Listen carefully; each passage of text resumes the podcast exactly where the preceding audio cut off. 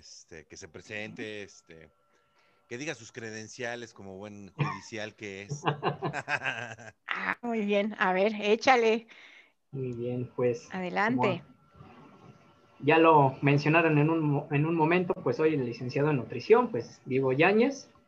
Eh, actualmente, pues, he enfocado un poquito al área de la, de la hipertrofia, de la estética corporal, de la recomposición corporal. Estamos tratando de eh, precisamente crear ese pequeño enlace entre, pues, la supuestamente salud más el acondicionamiento físico y, sobre todo con este tema tan importante, ¿no? Que es pues una población especial, que es el embarazo y qué es lo que, que se tiene esa interacción, ¿no? Con el ejercicio, en este caso, pues hablando ejercicio de fuerza. Ok, entonces, a ver, vamos a aterrizar. A mí me gusta esto de la, de la aterrizada, ¿no? Sí. ejercicio, nutrición, embarazo, fuerza, porque muchas veces eso es lo que no entendemos, ¿no? O sea, que una embarazada puede hacer ejercicio y sobre todo que puede hacer fuerza. Y aparte también este rollo de la alimentación, porque hay un montón de mitos, ¿no? Acerca de la alimentación en las mujeres embarazadas. Así es.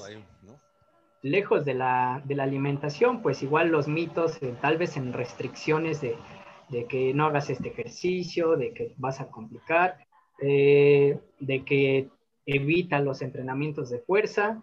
Aquí hay una, digamos, una pregunta muy interesante. Lo, que en este caso es que una mujer puede entrenar fuerza, claro que sí puede, y es más, deberían entrenar fuerza. Ahora, hay ciertas etapas específicas en donde se debería hacer y en donde no.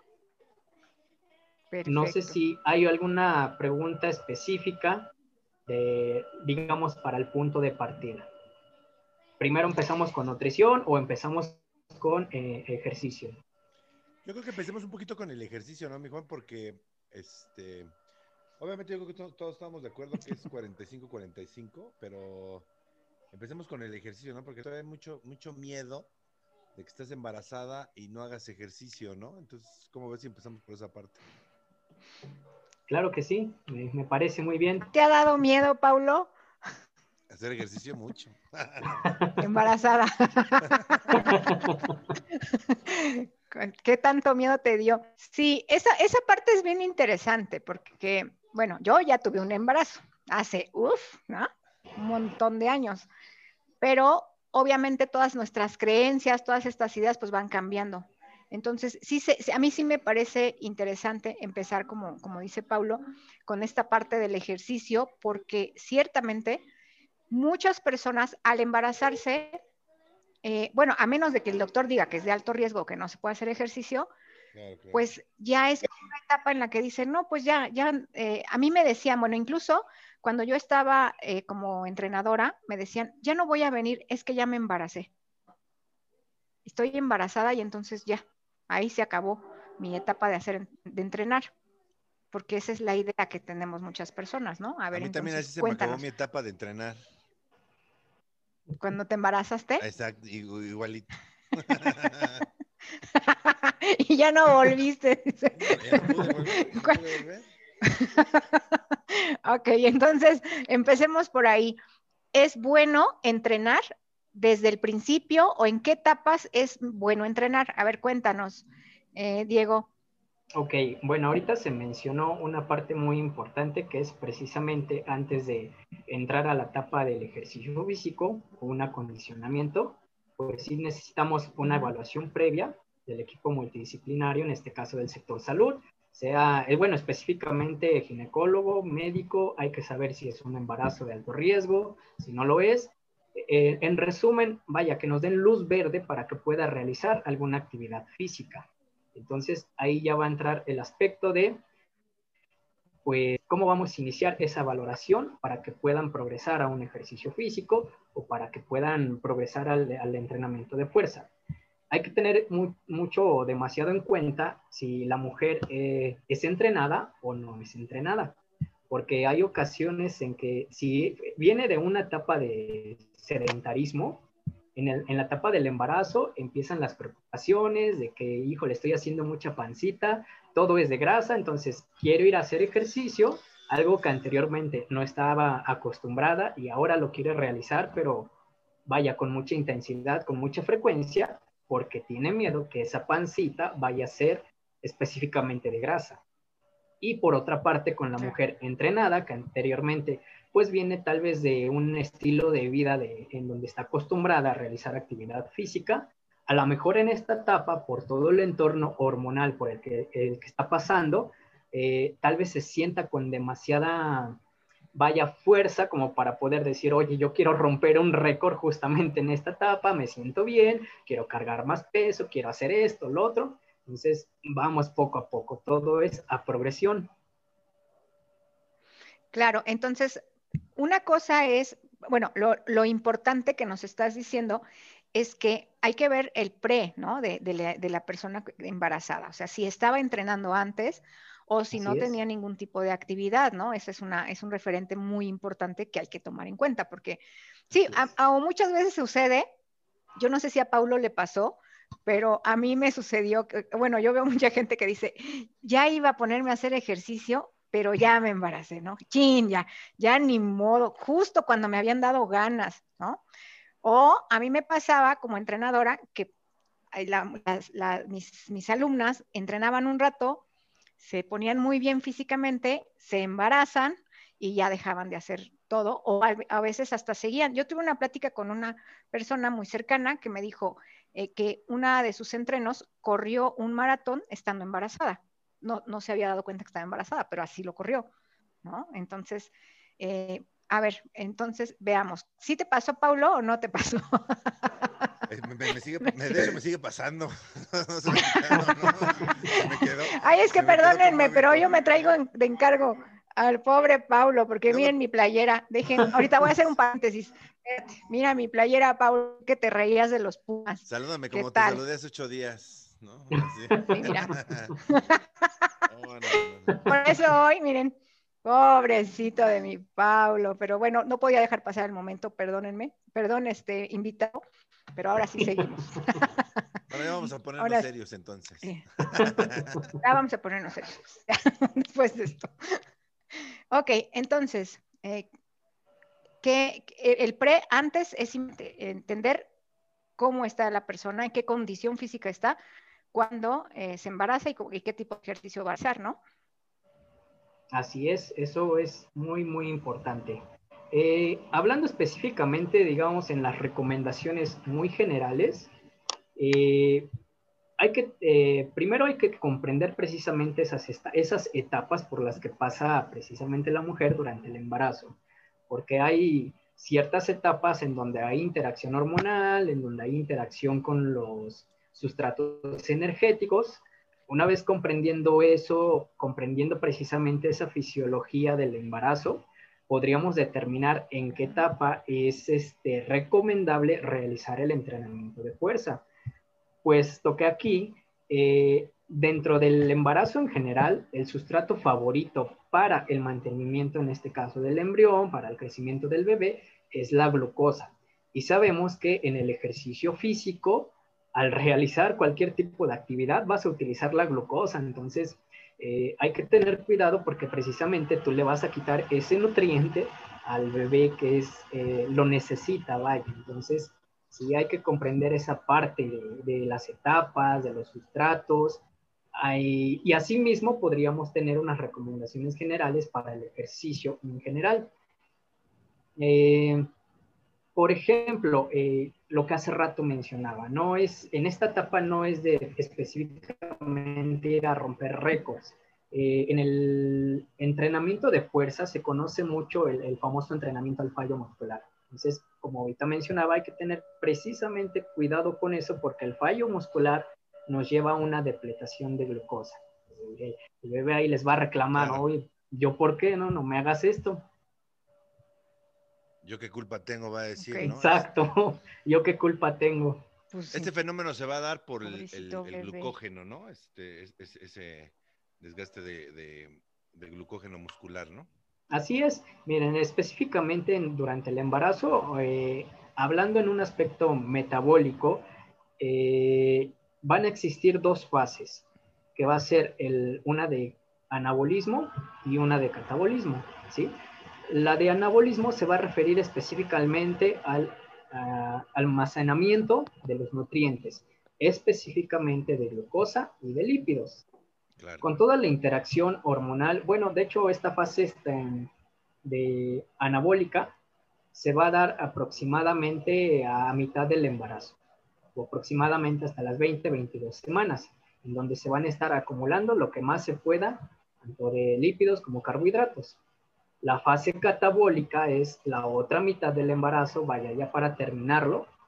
Y más que nada, catabólica es porque ahí se van a empezar a movilizar todo lo que se almacenó en la primera etapa. A ver, ahí pausa, pausa, este. Eh, arriba el Cruz ah, Estamos hablando ahí más o menos del del cuatro, el quinto mes, este, la mitad más o menos, ahí estamos este, hablando de, de, esa etapa, mi Juan. Aproximadamente. Ah, ok, ok, ok. Sí, durante esa primera mitad es donde todo es de almacenamiento y almacenamiento y almacenamiento. ¿Para qué? Para que en la otra mitad, ya para llegar al final, es movilización de sus nutrientes. Eh, los carbohidratos siempre van a ser específicamente para, eh, en este caso, pues el crecimiento del bebé, correcta nutrición. Los lípidos van a ser más a favor para la madre. De hecho, aquí va a pasar un proceso que creo que es muy conocido, la famosa cetosis. ¿Por qué? Porque la madre va a empezar a utilizar como sustrato de energía los lípidos, ya que la glucosa no está disponible para ella, sino que específicamente ir a la placenta y nutrir al bebé. Ok, ok, ok. A ver. yo también tengo una pregunta.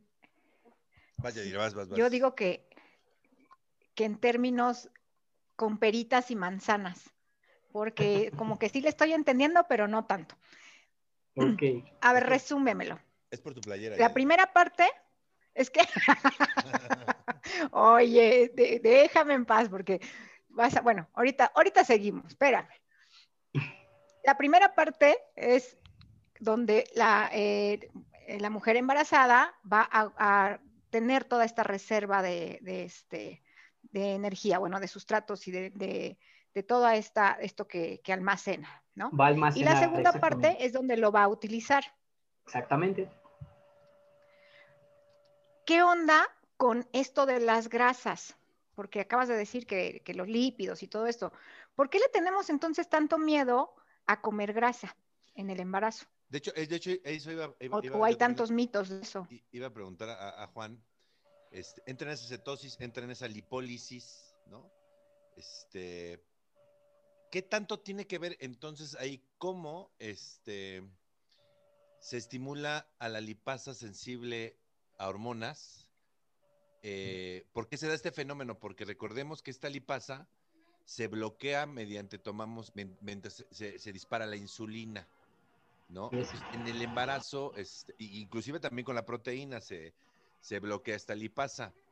Eh, ¿qué, sucede? O sea, ¿se dispara adrenalina, noradrenalina en el embarazo? Este, eh, ¿Qué sucede para que esta lipasa se dispare y entonces empieza a liberar los ácidos grasos, eh, a los ácidos grasos, ¿no? Lo que es el, triglicérido, pues, ¿no? Que se empiece a liberar y utilizar como energía. ¿Cómo se da ese proceso, Juan? Ok. en la primera etapa, precisamente se da ese proceso de de almacenamiento de los ácidos grasos. La lipogénesis, ¿no? Así es.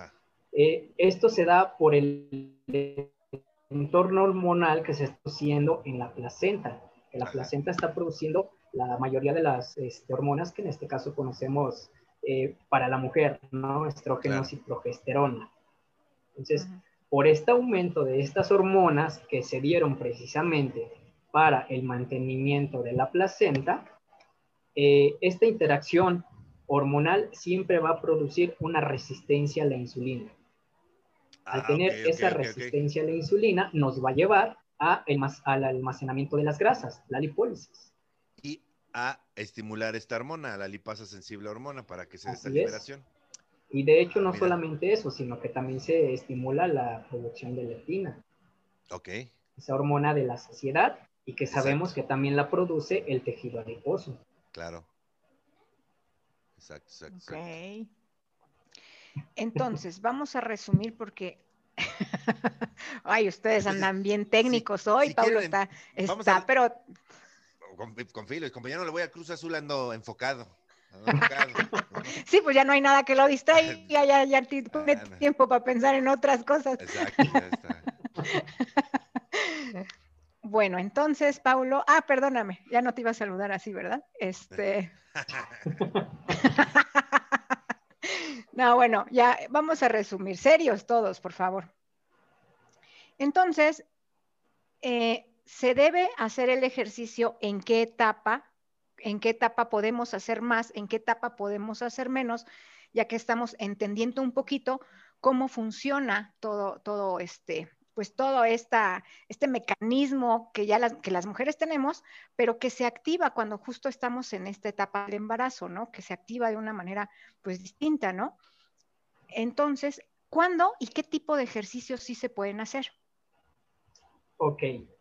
Eh, ahorita pues les expliqué un poquito sobre pues esos sustratos de energía y dividimos el embarazo en dos etapas. Ahora nos vamos a ir a lo normal, que son los famosos trimestres. ¿Ok? Ok. En el primer trimestre, de preferencia, no está recomendado un entrenamiento de fuerza, más por el aspecto de la organogénesis o de la teratogénesis. Esto, pues, nos significa, vaya, esa formación de los órganos, que en este caso se da durante los primeros tres meses. Hay que tener cuidado de no hacer el ejercicio en estos primeros tres meses, porque si no podríamos eh, inducir a que a lo mejor el bebé pues salga con, no sé, no se completó a desarrollar un bracito, una piernita, a lo mejor el cráneo salió a, mitad de desarrollo. Entonces a eso se refiere con la organogénesis. Eh, vaya, no complicar este proceso. Entonces, de preferencia, los primeros tres meses no hacer nada. A partir del Ok. segundo, ajá, Sí, Oye, no, también no, cab- sigue, sigue. ca- cabe mencionar, Juan, este, que es un cuerpo extraño en el cuerpo Sí de una mujer y el cuerpo lo que hace en esos primeros tres meses es quererlo expulsar, ¿eh? sí, de hecho, Hace todo lo Eh, posible hay- por expulsarlo, ¿no? hay cambios y adaptaciones fisiológicos. Claro. Eh, uno de esos este, cambios y esas adaptaciones precisamente es por el sistema inmune, Ya que pues al, al vayan el crecimiento de estas primeras células, el cuerpo sí lo registra como un agente extraño. Exacto. Entonces, podría llegar un momento en que a lo mejor el propio cuerpo lo podría atacar, pero sí. pasando ya este, pues cierto tiempo, el cuerpo ya lo reconoce que está formando parte de tu mismo ser, y entonces eh, empieza más que nada a ayudar a la progresión y a su desarrollo. Ok, entonces, el- los primeros tres meses no recomiendas un entrenamiento eh, pues de fuerza, pues. No, durante esas primeras 12 semanas de preferencia no. Hay que... O de, eh, o de nada. Si reposo absoluto o si puede hacer cierta actividad. Dependiendo de qué es lo que nos, el diagnóstico que se haya tenido del ginecólogo o el médico, de que si es un embarazo de alto riesgo o no. Si es de alto riesgo, pues siempre las recomendaciones van a ser, ¿sabes qué? Reposo Claro. absoluto y ¿sabe? apenas y levántate al baño. Claro, claro. Entonces, Sí, va a claro. depender de Y ese también, como de- decías al principio, como decías al principio, también va a depender de la actividad que hubiera realizado antes, ¿no? Así es. Bueno, independientemente de si es una mujer entrenada o no, sí hay que tener especial cuidado en estos primeros tres meses. Ok, Claro. como le, perfecto. le- le comentaba, es el desarrollo de todos los órganos del bebé. Entonces hay que evitar precisamente que por efecto del ejercicio le quitemos nutrientes y esto no alcance a pasar, no se desarrollen esos órganos. claro. Perfecto. Ojo, y aquí me gustaría meter en este primer trimestre, que ya sabemos que no hay que hacer ejercicio, eh, la alimentación. O sea, Exacto. ¿te parece si lo vamos enlazando así por trimestre? Claro. Bueno, en Ah, pero aspecto- danos un segundito. Vamos a mandar tantitos saludos, porque ya tenemos saludar. aquí gente, por favor. ¿Me haces favor, Paulo? Un saludo a Grover, este, saludos mi, mi hermanito Christopher, saludos eh, Jenny Pérez, saludos, es una fan que tengo por ahí. La número uno, un saludo también, Jenny. Nada más son los que ahorita alcanzo. A Ah, ver. dice, Grover, se debe tomar en cuenta si la mamá tuvo un entrenamiento previo antes de estar embarazada para establecer un beneficio del entrenamiento de fuerza. Es una pregunta que nos hace Grover Carrera. ¿La repito? Eh, ah, sí, ¿verdad? sí, por favor. no la leí bien.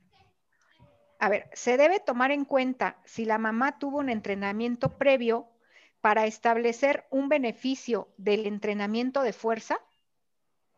Ah, claro, hay muchos beneficios.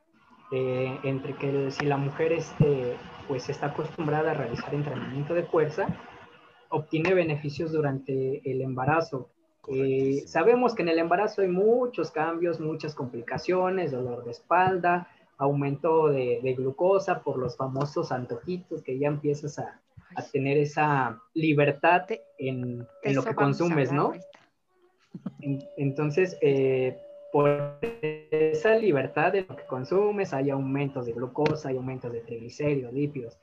Entonces, este, durante el embarazo, pues todo esto, vaya, se controla, se evitan problemáticas eh, como los dolores de espalda, dolor a nivel pélvico, por lo mismo de que la mujer está acostumbrada a realizar entrenamiento de fuerza. Hay mejor control en esos eh, niveles de glucosa para evitar, en este caso, pues desarrollo de diabetes gestacional o inclusive hipertensión.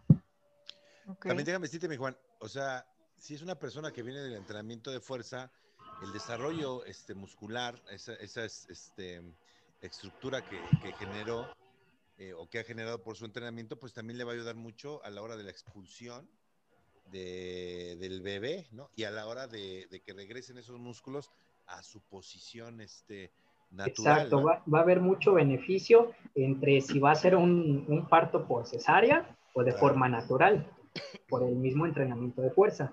Algo que hay que pues dejar muy en claro es que la pérdida de masa muscular durante todo el embarazo es inevitable. Claro, claro, claro. Claro, claro.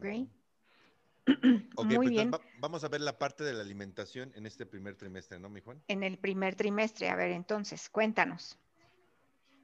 Ok. Eh, vamos a, hablarlo muy, muy en general durante los tres este, trimestres y me voy a enfocar específicamente en carbohidratos y lípidos. Eh, en el ámbito de los carbohidratos, la dieta debe estar muy equilibrada, con un aporte de un 45 o inclusive hasta un 60% de carbohidratos eh, en toda la dieta. ¿Por qué? Porque lo que hace rato mencionaba es que el sustrato favorito para el mantenimiento de de la placenta y el, vaya que se nutra el bebé, pues va a ser la glucosa. En cuestión de, de, los lípidos, estos van a ir de un 25 a un 35%, por lo mismo de que forman parte de los nutrimentos de un almacenamiento y que la, la, la futura mamá los pueda utilizar como sustrato de energía. Hablando específicamente de, de, la proteína, aquí hay que tener especial cuidado porque eh, pues conocemos, o la gran mayoría de las personas que, se dedican a este tipo de, vaya, de, información, de la nutrición, el entrenamiento, conocen ciertos niveles, ciertos rangos de proteína que se utilizan para un cambio, para una estética corporal, para una hipertrofia. Estos niveles de proteína son demasiado altos para la etapa del embarazo, entonces aquí sí tenemos que irnos un poquito a lo que pues sugiere eh, la Organización Mundial de la Salud que es hasta 1.2 gramos por kilogramo de peso corporal de la madre. Esto, ¿Esto por qué? Porque no es necesaria una cantidad excesiva de proteína para ella porque no le beneficia eh, ni tanto a ella ni al bebé porque es un sustrato que no es muy utilizado. Eh, más que nada, el aporte de proteína va a ser específicamente para pues un mantenimiento de la masa muscular de la futura mamá. Y yo creo que mantener bien el sistema inmunológico, ¿no? La, la, este, sería también algo de, de, la proteína, ¿no? Así es. Y aparte, esto también podríamos tomar otro protocolo como sugerencia, que sea el aporte de proteína a tolerancia de la futura mamá. ¿Por qué lo digo? Sabemos que la predominancia en proteína pues vienen de los alimentos de origen animal. A veces durante el embarazo, pues por los procesos fisiológicos de que los mareos, las náuseas, los ascos, hay alimentos de origen animal que pues no los tolera, no los tolera la futura mamá, ya le dio asco, ya les causó náuseas. Entonces, esa ingesta de proteína todavía se reduce más. Ok, ok. Yo tengo una pregunta, a lo mejor es una pregunta bastante boba, pero bueno, prefiero, prefiero hacerla. ¿Hay algún factor que determine eh, esta cuestión de por qué no tolera ciertos alimentos y, otros sí? O sea, ¿hay algo biológicamente que, determine esto? Por la interacción hormonal que se está dando, pues en este caso a nivel de la placenta y aparte porque hay cambios fisiológicos eh, dentro de la digestión. Se está produciendo mayor acidez, hay mayor frecuencia de que pues la, futura mamá este, padezca gastritis. Entonces, por estos cambios a nivel del estómago, a nivel de los intestinos, porque tampoco la absorción ya no es la misma, se vuelve más, eh, más sensible, vaya, es por eso de que hay, hay alimentos que podrían ser muy, muy pesados para el intestino, para el estómago, entonces mejor, eh, bueno. Inclusive se forman nuevas enzimas digestivas también. Así es. Entonces, por todos estos cambios fisiológicos, las adaptaciones, la interacción sobre todo hormonal, eh, que se da pues más que nada a nivel de la placenta, es la que causan es, estas, en este caso, estos cambios.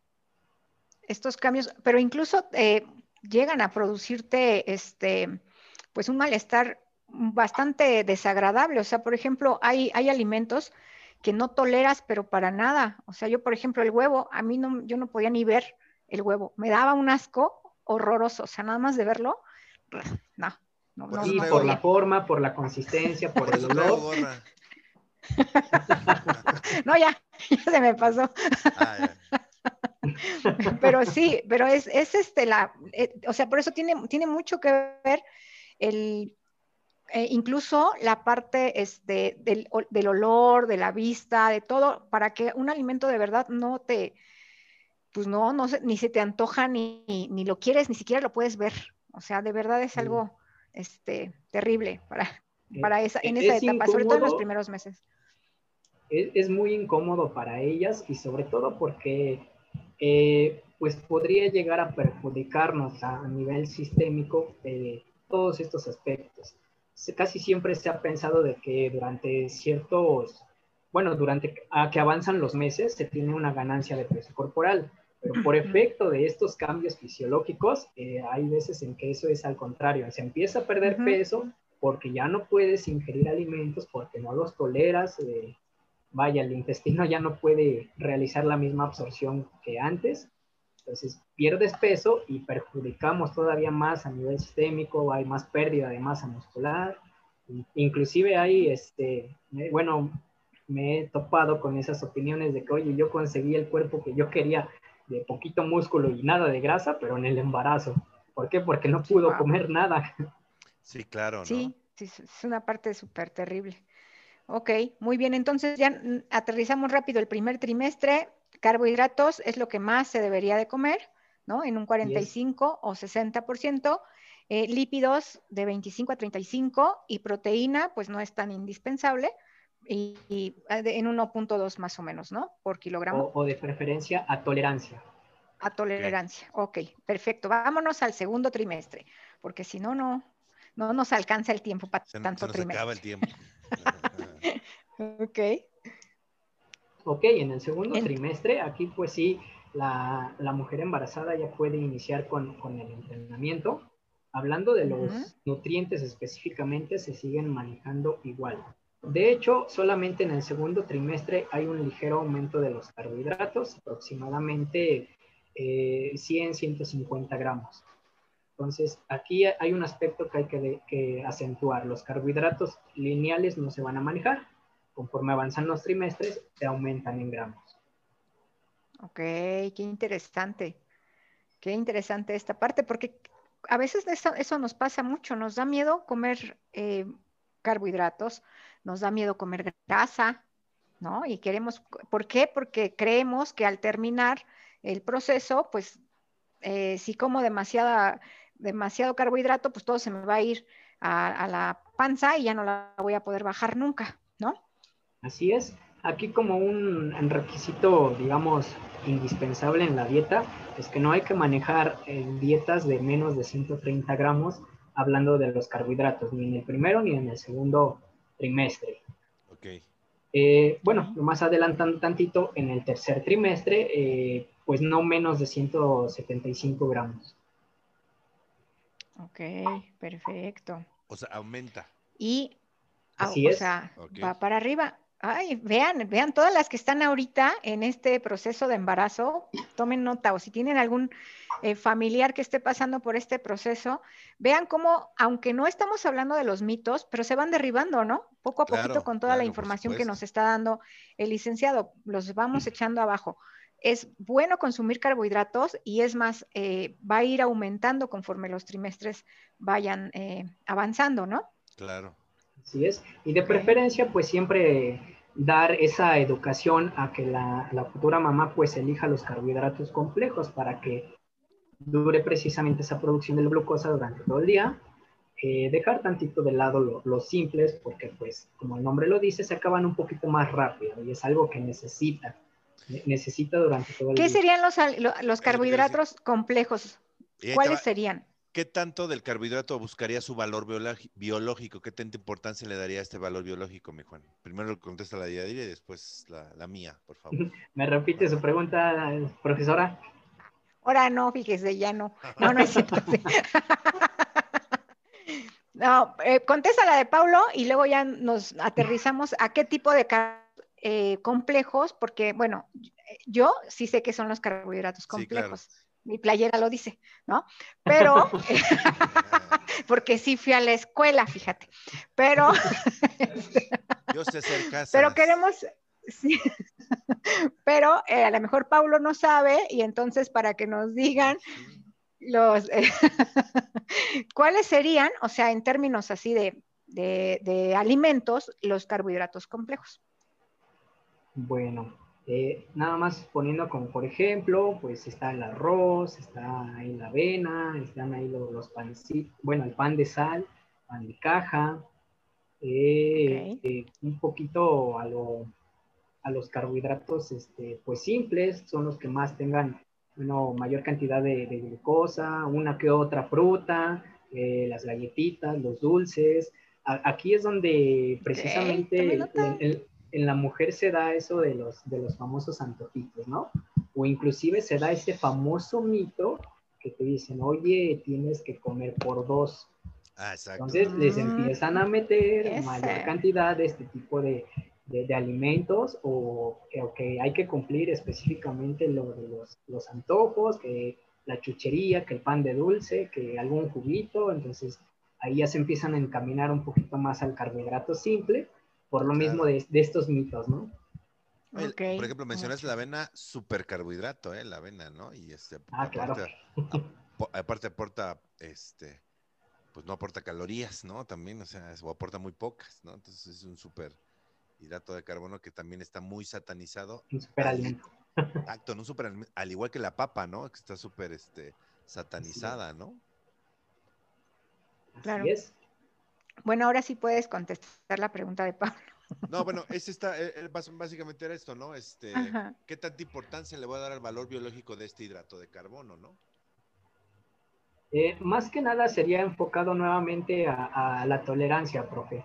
Ok. Porque de igual manera, con- tanto con, con carbohidratos como con lípidos, van a haber alimentos que a lo mejor no, no los tolera por la Claro. consistencia, por el sabor, por el olor. Entonces, este, pues más que nada, a lo mejor de, de buscar una correcta, un correcto alto valor biológico, es a lo que llegue a aceptar la futura mamá. Sí. De, de hecho, ahí va mi, mi pregunta, ¿no? Porque habrá, habrá a lo mejor personas que quieran, no hay que darle la importancia al valor biológico y ahorita pues ya no estás este, eh, quitando esa duda de decir, ¿sabes qué? No, a tolerancia, ¿no? No te vayas tanto a ese valor biológico, ¿no? Sí, y, y aparte pues de la tolerancia, precisamente buscar un pequeño control, buscar esa educación con respecto, en, en, bueno, en el aspecto de la nutrición. Eh, aquí, bueno, cambiando tantito de tema, el aspecto de la nutrición muchas veces se lo trata de dar el mismo personal médico, el- es el ginecólogo, ¿no? Que ya te dio tu dieta cuando es un, un, una rama específicamente del nutriólogo. Es, él es el encargado de esa educación, en qué alimentos debes de elegir, en qué cantidades, no hay que sobrepasarnos en, la, en este caso, la administración de carbohidratos, por lo mismo del anterior mito de que, oye, ya tienes que comer por dos, empácale más y ya te acercan la, lo que más tengas a la mano, ¿no? Con tal de que te alimentes lo, lo mejor posible y pues el bebé crezca bien. Y siempre, y, siempre gana el simple, ¿no? sí, predomina demasiado. Predomina, ¿no? Sí, y otra vez eh, entramos a esta, esta plática o esta conclusión más bien, que siempre tenemos cada vez que nos visitan las personas de nutrición, que hay que ir con el, con el especialista en la materia, ¿no? El médico, pues sí es especialista en el área de la salud y él nos va a llevar de la mano, pero en el área de la nutrición, pues el especialista es el licenciado en nutrición.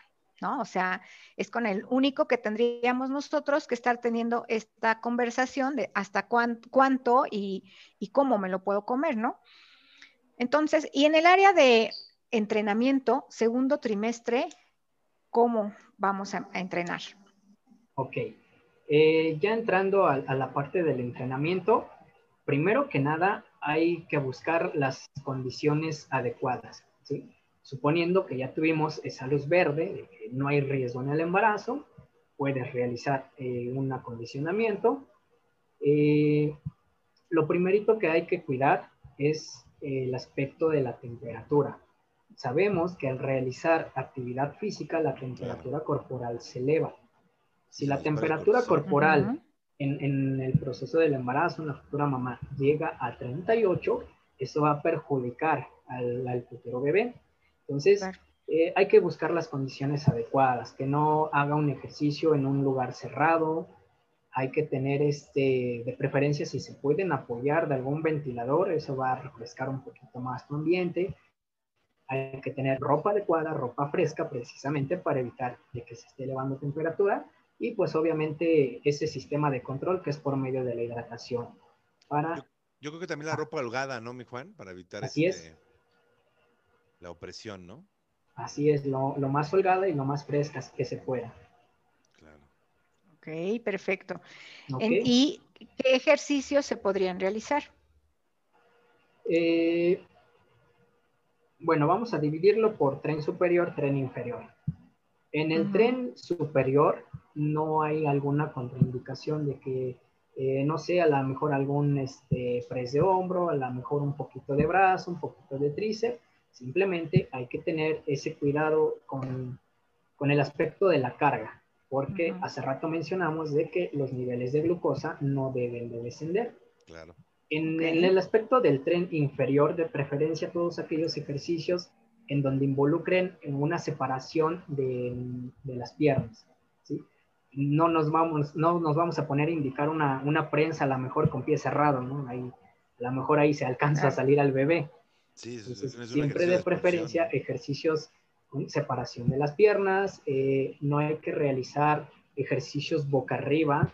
Ah, ahí, bueno, ahí me pareció algo chistoso de que investigando eh, en internet, que algo que la gran mayoría de la población podría hacer, aparecen muchas imágenes de, de mamás haciendo este, abdominales y boca arriba. y boca arriba. Entonces, eso podría darle a entender a la futura mamá de que, ay, sí puedo hacer abdominales y en esta posición. Entonces, no, hay que tener cuidado porque el bebé genera precisamente una presión a la arteria aorta de, de la mamá y podría haber complicaciones a nivel del corazón, a nivel del cerebro, específicamente en la futura mamá, y eso nos llevaría a más complicaciones con el bebé. Entonces, de preferencia, ejercicios boca arriba, no.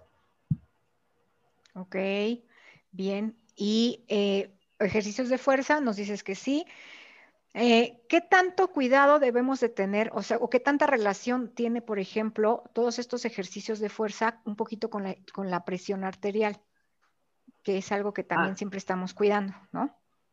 Es este, muy beneficioso realizar entrenamiento de fuerza porque precisamente eh, regula lo, lo, que en este caso pues se conoce como preeclampsia, la famosa hipertensión.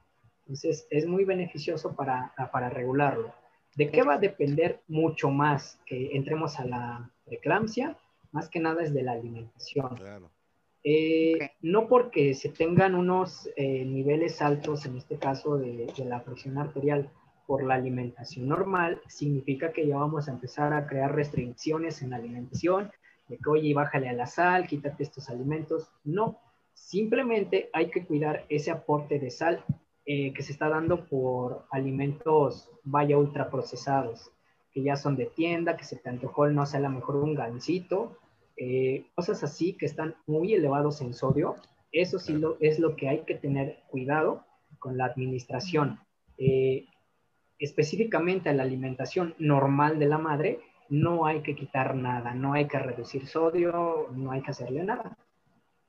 Entonces, más que nada, la, hipertensión se va a dar por la parte de la alimentación que por el ejercicio. En el ejercicio hay eh, beneficios.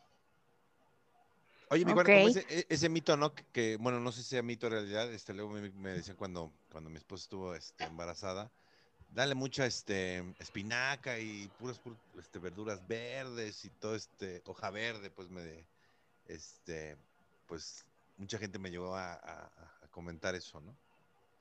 ¿Qué onda con eso? Eh, ¿lo, relacionaban con la hipertensión, profe? Sí. ¿Por qué le, daban esa indicación? Porque, no, no, no, no, lo relacionaban con la hipertensión, perdón. Este, con el hierro, ¿no? Por el hierro, que era muy importante. Ah, ahí sí. Exacto. Ahí sí hay relación con aporte de hierro. Eh, mire, durante el, embarazo hay ciertas deficiencias hablando de nutrimentos. Algo que por lo mismo de que la futura mamá pues no puede alimentarse bien, los ascos, las náuseas, empieza a ver esa deficiencia hablando de este tipo de nutrientes. Por lo que ya sea eh, ginecólogo, yo me iría más que por el aspecto del nutriólogo, él es el que tendría que dar esa valoración de que, ¿sabes qué? Hay que suplementar con este tipo de nutrimentos. Ahora, hay rangos específicos de, de estos nutrimentos, no hay que rebasarlo porque un exceso de ello también podría perjudicar al bebé. Ok. Muy bien. Entonces, ¿les parece si aterrizamos el segundo trimestre para que podamos irnos al tercero? Porque si no, se nos va. Bueno, entonces, en el segundo trimestre, sí, eh, el aumento de carbohidratos, ojo ahí, todas las que están embarazadas, que eh, sí se puede comer el pancito, sí fruta, el antojito, si se lo pueden comer. Esta es una noticia excelente, ¿verdad? No excederse con los, simples nada más. ¿eh? No excederse, pero sí se lo pueden comer, porque de verdad a veces es bien, bien frustrante el hecho de que se te antoje algo y que por este temor a, subir de peso o que la gente te dice que no comas demasiado, pues no te lo puedas comer, ¿no?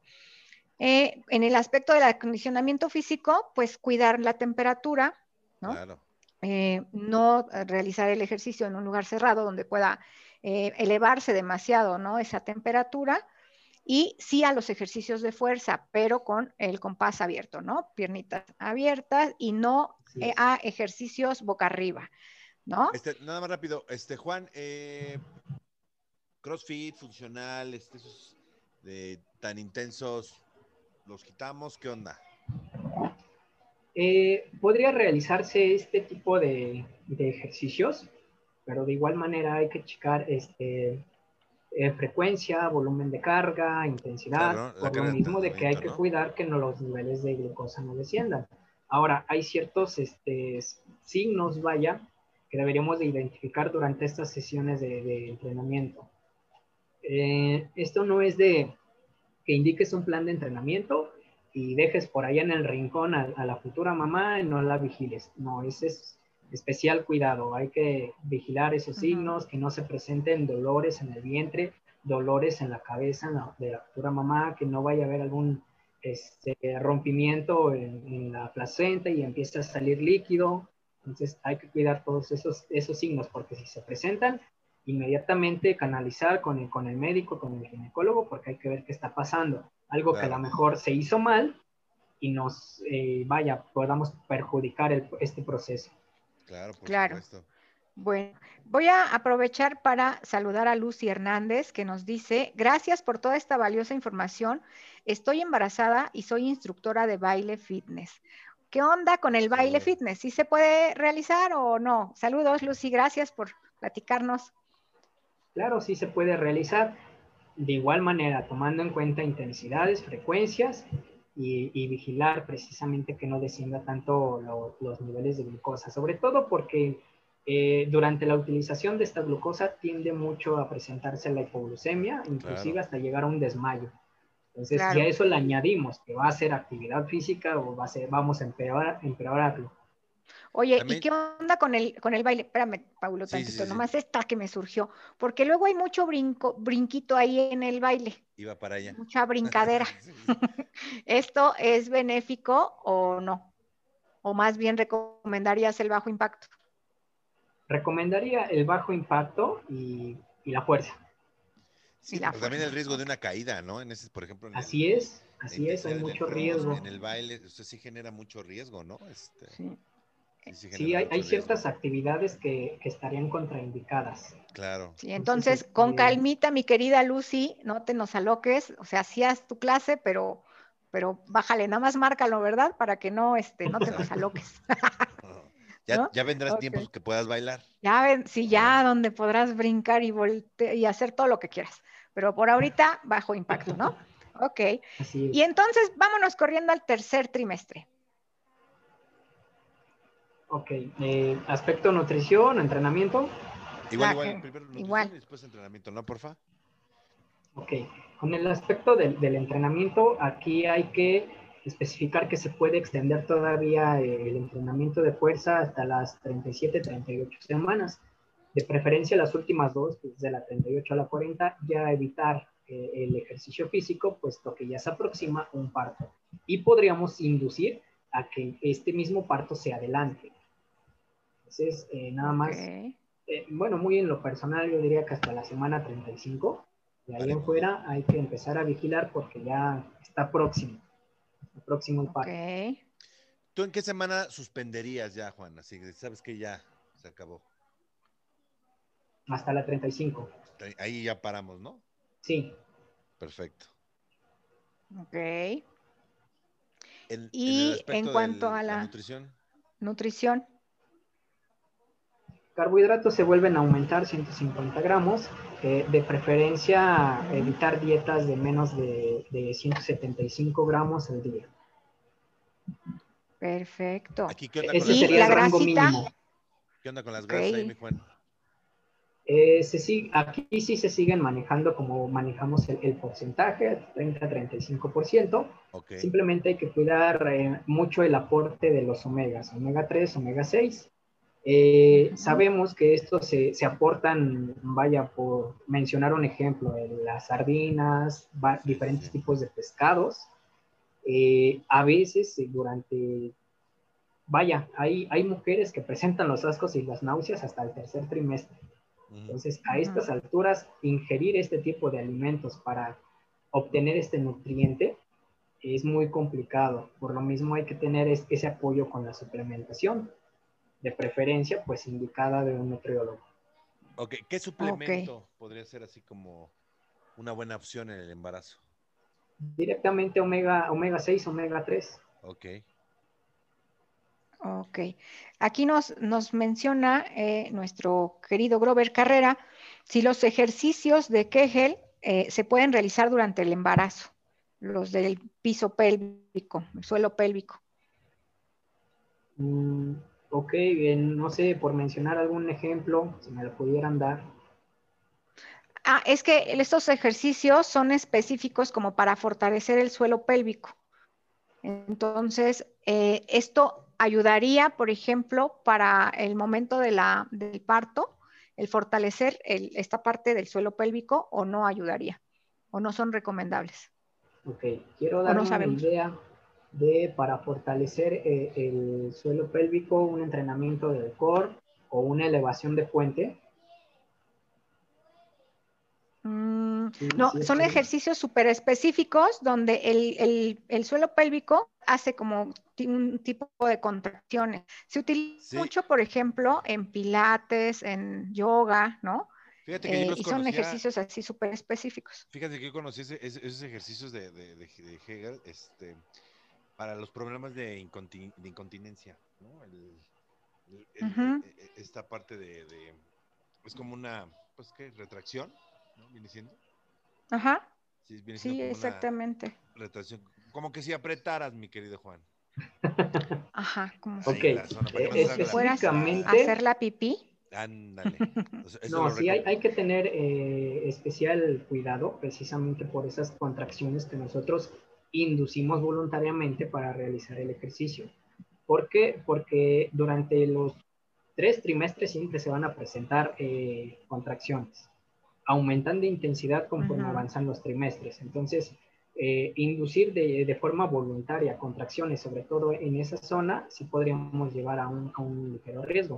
Lo que hace rato mencioné, hay Sí. que mantener vigilado de que no se presente dolor en el vientre, dolor de cabeza, dolor en el pecho. Eh, dolor en esa zona no debe de existir, porque entonces eh, indica que algo, algo está pasando, eh, está- algo estamos haciendo mal. Hablando de esos ejercicios, este, ojo, ¿eh? Son ejercicios como que de apretar y a la hora de que pues, tú estás expulsando, ¿no? O sea, eh, ¿qué, qué tan beneficiosos pudieran ser? eh? Eso, yo, yo conocí esos ejercicios, pero para este, tratar la, la, la la incontinencia, ¿no? Este, yo conocí esos, esos ejercicios, ¿no? Este, eh, sí, son para, este, para fortalecer eh, el- los músculos del suelo pélvico, ¿no? ¿Qué pasó? Ya, no le escuché la, la última parte, profe. Que son ejercicios para fortalecer los músculos del suelo pélvico, esos ejercicios. ¿no? Ah, así usted los, los conocía. Yo los conozco por, este, son ejercicios que, que- que te dan este, para fortalecer esto y ayuda, por ejemplo, para cuando tienes inconti- incontinencia, ¿no? Este, te los mandan para eso. Bueno, yo, yo los conocía por esa, por esa razón, ¿no? Sí, bueno, lej- lejos de, de este, pues considerar si son buenos o malos, eh, me, me vuelvo, vuelvo a repetir, hay que vigilar es- que si no se presenten esos, esos signos para, pues, eh, vaya a decir si, si te podrían beneficiar, si no. Pero muy en general, la fuerza, ya sea que lo hagas en brazos, en espalda, en piernas o, o este tipo de ejercicios, va a beneficiar o te va a llevar a ese beneficio de, de que vaya el parto sea de forma natural. Sí, Claro. claro. Yo también considero que no, no son como de lo más benéfico porque exactamente estamos haciendo una contracción, ¿no? A, a nivel de, de este, de la pelvis. Entonces, yo eh, creo que si no, no, no son recomendables. Pero fíjate que, por ejemplo, y aquí ya me voy a ir hasta el último, hasta cuando ya están eh, dando, dando a luz o estamos teniendo al bebé, que te recomiendan en ese momento caminar mucho, ¿no? Que ese es un sí, ejercicio sí. que siempre recomiendan a las mujeres embarazadas. Camínate tus buenos kilómetros, incluso a veces cuando estás en el, bueno, ya cuando estás en ese, en ese momento, eh, hay mujeres que se ponen a hacer sentadillas Por la ¿no? expulsión, ¿no? Me para imagino, estar, ¿no? este, ajá. Para Es, qué tan ¿no? bueno es, o qué tan bueno sería. Eh, O- o es- o es aquí bueno. a mí me gusta mencionarlo como el viejo confiable, ¿no? Hablando de la prescripción de- del ejercicio, pues están la- las caminatas o inclusive el ligero trote. Eh, estamos hablando de que eso también es un ejercicio a cierto punto considerado como fuerza. Vaya, si nosotros tomamos en cuenta de que la persona Claro. a lo mejor podría venir de un sedentarismo, el simple hecho de caminar, eso es fuerza. Entonces, estamos dando ese estímulo, estamos dando ese estímulo a los músculos para que, eh, vaya, no pierdan esa característica de, de, pues, estarse contrayendo por el simple hecho de, de movernos. Y aparte qué entrenamiento, ¿no? Pues es Traes, que- aparte de Ok. sobrepeso, ¿no? Ahí este. Este. Así es, Pues, ayuda al mantenimiento de la masa muscular, que no exista ese proceso de la, de la sarcopenia, de la dinapenia, y pues que te favorezca más al parto natural que pues a la cesárea.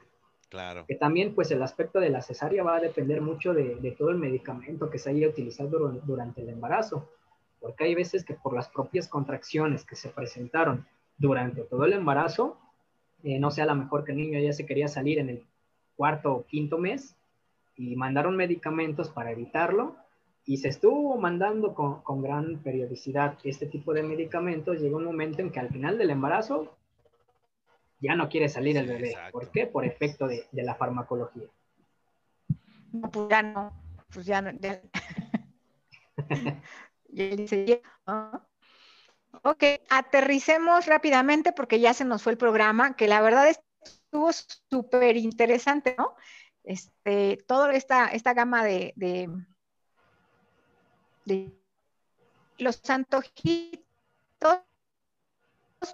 pues se los coman, los pueden comer, sí pueden realizar ejercicios, especificaciones. Y yo preguntaría, último, eh, hay, eh, sé que ahorita va a dar esta capa, ¿no? ¿Es así, Paulo, o, estoy equivocada? Sí, Juan, este, tenías ahí un tallercito, ¿no? Que ibas a dar algo así.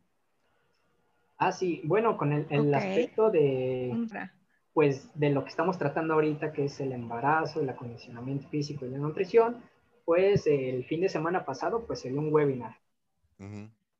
Todos estos aspectos, aterrizándolos. Esperemos que, pues, a, inicios de, año, pues se vuelva a repetir. Ojalá se tenga una muy, muy buena respuesta. El día de mañana estaré dando un webinar, pero hablando específicamente de la suplementación y esa interacción con la ganancia de, masa muscular y la pérdida de grasa. Eh, el webinar se le puso como nombre suplementación para la hipertrofia, pero pues se, sabe y se deben de eh. considerar de que no existe ningún suplemento que te pueda aumentar la masa muscular directamente. Hay interacciones con respecto al ejercicio, al tipo de alimentación, el tipo de suplemento, su dosificación y en qué tiempo lo vas a consumir. Eso es lo que estaremos abordando el, día de mañana a las, a las 10 de la mañana. Wow, qué tema, eh, mi Juan, ¿eh? Muy, muy, este, qué tema, ¿eh? no, pues, ¿en, dónde? danos, por favor, todas tus redes para que te podamos escuchar mañana. Bueno, pues... También eh, que todos los entrenadores estén capacitados en este tema también, ¿no? Claro, claro, por supuesto, ¿no? Es, es muy importante porque muchos entrenadores que no tienen este, esta información, no la manejan, eh, y, o sea, es súper importante. Así es, el webinar fue específicamente pues para aquella población vaya que tenga ese interés eh, en aprender sobre la suplementación y sobre todo para evitar de que ya pues los usuarios en general pues caigan en los engaños, ¿no? De que, oye, te vendo este suplemento, va a ser milagro, te va a aumentar la masa muscular. No, hay, que comprender. Algo muy importante, vamos a, apoyar eh, el, el taller con constancias con valor curricular ante la Secretaría del Trabajo, ¿no? Entonces, este, mándame el, mándame el flyer ah, para subirlo a, la, página de la, de la escuela, ¿no? Este, para que si alguien está interesado, este, pues te, te contacte, ¿no? Ah, claro que sí. Eh, bueno, de hecho, este, este webinar anteriormente ya, ya, lo había dado. Eh, por motivos de que pues no vaya todas las personas que me conocen no se enteraron en el momento, eh, juntaron un grupito de personas y me solicitaron de que lo volviera a impartir. Entonces también es una forma de trabajar muy, muy en lo personal. Se juntan las personas y adelante, yo, yo les, ven, les doy la información. Perfecto. Perfecto, ok. Perfecto. Entonces, por ahí ya nos dejas tus redes. Si ahorita nos haces el favor también de contestar en, el chat para que la gente te pueda eh, contactar. Y bueno, pues próximamente también ojalá que podamos tener este tipo de, talleres. Y como entrenador es muy recomendable que ustedes sepan todo esto que acabamos de ver acá de las personas embarazadas, porque también llegan al gimnasio a querer entrenar y desgraciadamente a veces los entrenadores no tienen la actividad para atender a este tipo de población. Es correctísimo, ¿eh? O como lo que decía, la importancia, ahí las embarazadas se van eh, y, este, bueno. a los lugares. Eh, aquí un, aspecto que sí me gustaría tal vez este, mencionar como que para cerrar el tema de, embarazo y el ejercicio, hay que eh, darle a comprender a la futura mamá de que pues el peso ganado no, no, no siempre va a ser este, grasita, siempre está repartido entre el bebé, la placenta, el líquido, la sangre, porque la sangre aumenta. Específicamente hablando de la grasita, la ganancia promedio se tiene desde 2 hasta 3.5 kilogramos. Eso es todo lo que se tiene de ganancia hablando de grasa. De ahí en fuera lo demás está repartido. El, eh, la ganancia de peso se da desde pues aproximadamente los 9 hasta los 14 kilogramos, hablando de que una mujer haya iniciado su embarazo con un IMC normal, porque se va a tomar mucho en cuenta el IMC que se que vaya que obtuvo antes de, embarazarse. Entonces, hay que explicarle cómo es que está este, repartido ese peso para que no piense que todo es grasita y no vaya a ir a buscar a alguien que la baje de peso durante este proceso. claro. Ok, bueno, pues se, se, nos acabó el programa. Muchísimas gracias. Gracias por toda esta información que nos has eh, pues traído. Muchas gracias, licenciado Diego Yáñez. Y pues esperamos que no sea la última vez que estés por aquí con nosotros, porque de verdad que ha sido muy valioso todo lo que nos has compartido. Muchas gracias a ustedes por la invitación y pues ahí me, pueden encontrar en redes, en Facebook como nutriólogo Diego Yáñez. Súper. Súper, súper, mejor. Bueno, pues entonces nos vemos pronto. Por favor, no salgan. Bueno, ¿qué, les podemos decir, verdad? Ya está el rebrote, Aquí ya están pero a todo lo que va. ya sabemos que hoy son las mañanitas, cerraron la basílica, por favor no salgan a, a, exponerse. Yo vi algunos comentarios que decían, es que vengo a pedirle a la Virgen no contagiarme de COVID, ¿no? Ay, no, por favor. No, salgan, por favor. Está el rebrote terriblemente fuerte.